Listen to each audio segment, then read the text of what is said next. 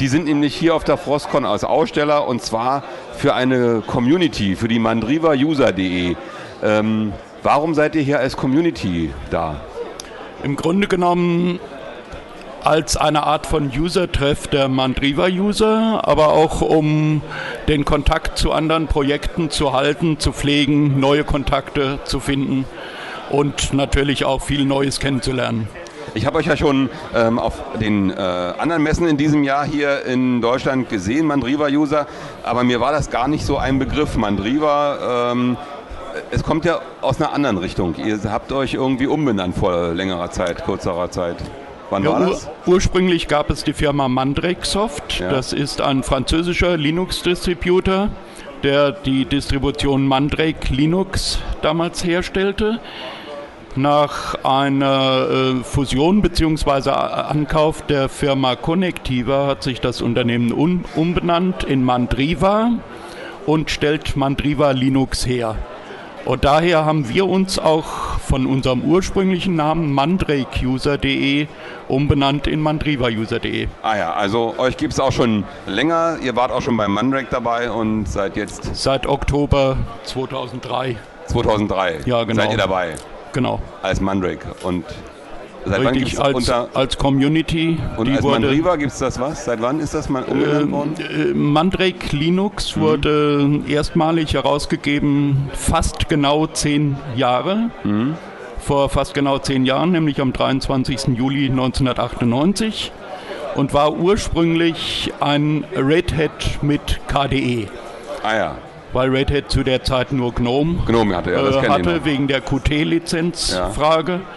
Und Gail Duval, der Schöpfer von Mandrake bzw. Mandriva, hat einfach ein Red Hat mit KDE versehen und das rausgegeben.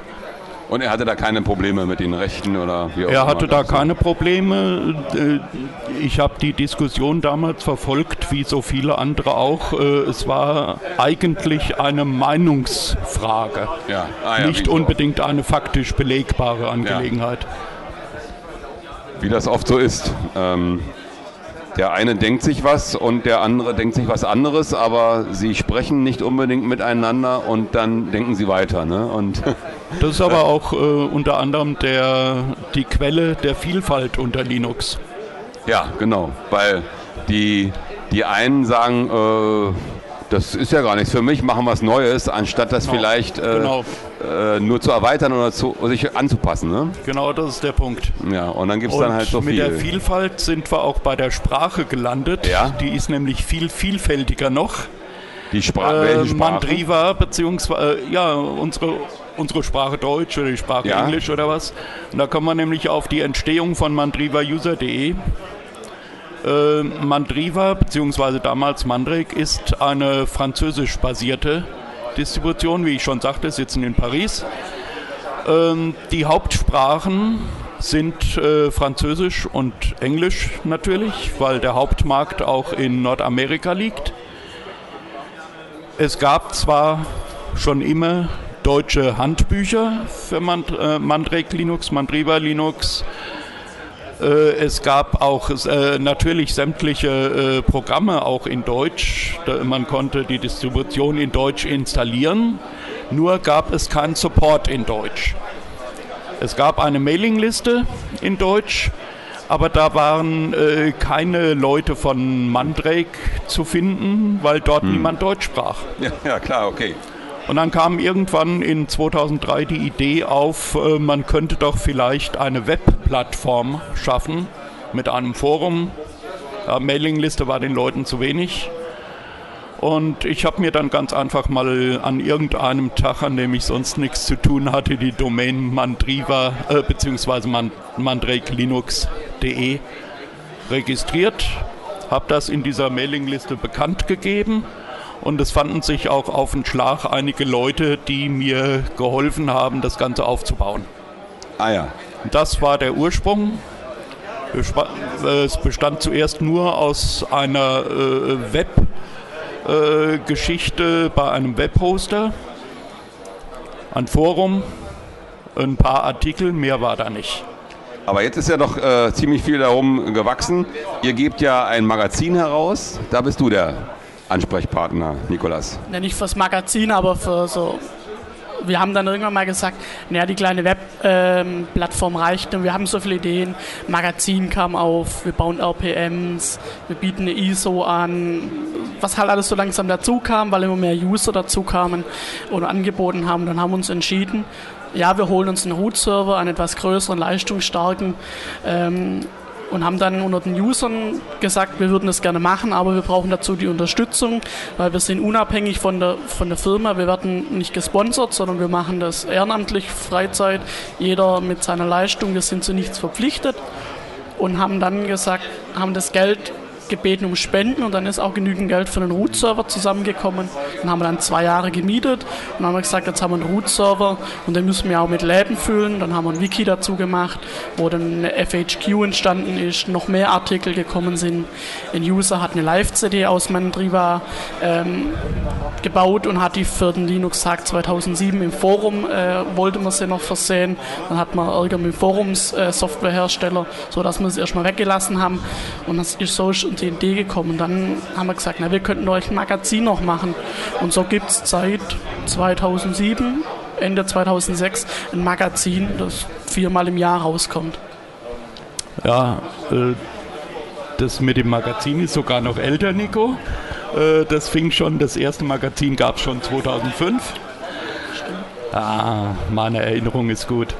Äh, aber was aber wichtig ist, was du eben erwähnt hast, war die Sache mit der Finanzierung des äh, Root-Servers. Äh, komplett über anonyme Spenden, obwohl wir vorher gesagt haben, äh, die Spender werden nirgendwo genannt und haben keinerlei Mitspracherecht bei der Verwendung der Spenden. Trotzdem haben wir jetzt mittlerweile seit vier Jahren jedes Mal regelmäßig die erforderliche Summe zusammenbekommen, um äh, den Server weiterlaufen zu können. Das ist irgendwo eine Bestätigung, sehe ich da, dass wir was richtig gemacht haben. Äh, was bei uns ganz wichtig ist, es gibt auf unserem ganzen Projekt nirgendwo auf der Webseite eine Werbung für irgendetwas für eine Firma oder noch nicht mal das Logo vom äh, Distributionshersteller von Mandriva gibt es bei uns. Mhm. Ja. Äh, es äh, kamen schon genug Anfragen, ja, wir würden gerne bei euch einen Banner setzen oder was. Äh, das haben wir immer abgelehnt, weil wir uns dadurch weitgehend unabhängig gehalten haben und unsere eigenen Entscheidungen fällen können. Also euer euer Geld bezieht ihr aus Spendern, die ihr gar nicht kennt oder doch, die kennt ihr schon, die Spender? Äh, die kennt im Prinzip eigentlich nur einer, das bin ich. Äh, wenn ich die Namen auf den Überweisungsträgern sehe. Wenn der Spender seinen Namen da nicht draufschreibt, ja. dann weiß ich das auch nicht, wo die Spende herkommt. Äh, ich habe auch schon die Fälle gehabt, dass ein nennenswerter Betrag, sagen wir mal 200, 250 Euro, als Spende kam von einem User, der bei uns nicht registriert ist. Naja. Äh, äh, wir sehen auch aus unseren äh, Serverstatistiken, dass wir eine sehr, sehr hohe Anzahl an Besuchern haben, die bei uns lesen. Äh, äh, sämtliche Inhalte bei uns sind äh, frei einsehbar durch jeden. Also es gibt keinen geschlossenen Benutzerbereich oder so? Nein, es gibt äh, die einzige Einschränkung, die wir haben, ist, dass wenn man im Forum oder im Wiki etwas schreiben will, muss man sich registrieren. Dazu, okay, äh, dazu äh, genügt aber ein angenommener Benutzername, aber eine gültige E-Mail-Adresse. Ja. Das ist alles. Wir vertrauen darauf, dass sich alle User gesittet benehmen. Das tun sie auch. Also ihr habt da noch keine dummen Sprüche drauf gehabt in eurem Forum? Natürlich, ja, das gibt es überall, aber wenn ich das so mit manchen anderen Foren äh, vergleiche, ich möchte jetzt also wirklich kein Forum beim Namen nennen, aber äh, wir haben ein sehr hohes Niveau der Höflichkeit der User untereinander wir haben ein sehr hohes Niveau in der Ausdrucksweise, also irgendwelche Four-Letter-Words oder äh, Fäkalsprache gibt es so gut wie überhaupt nicht. Mhm.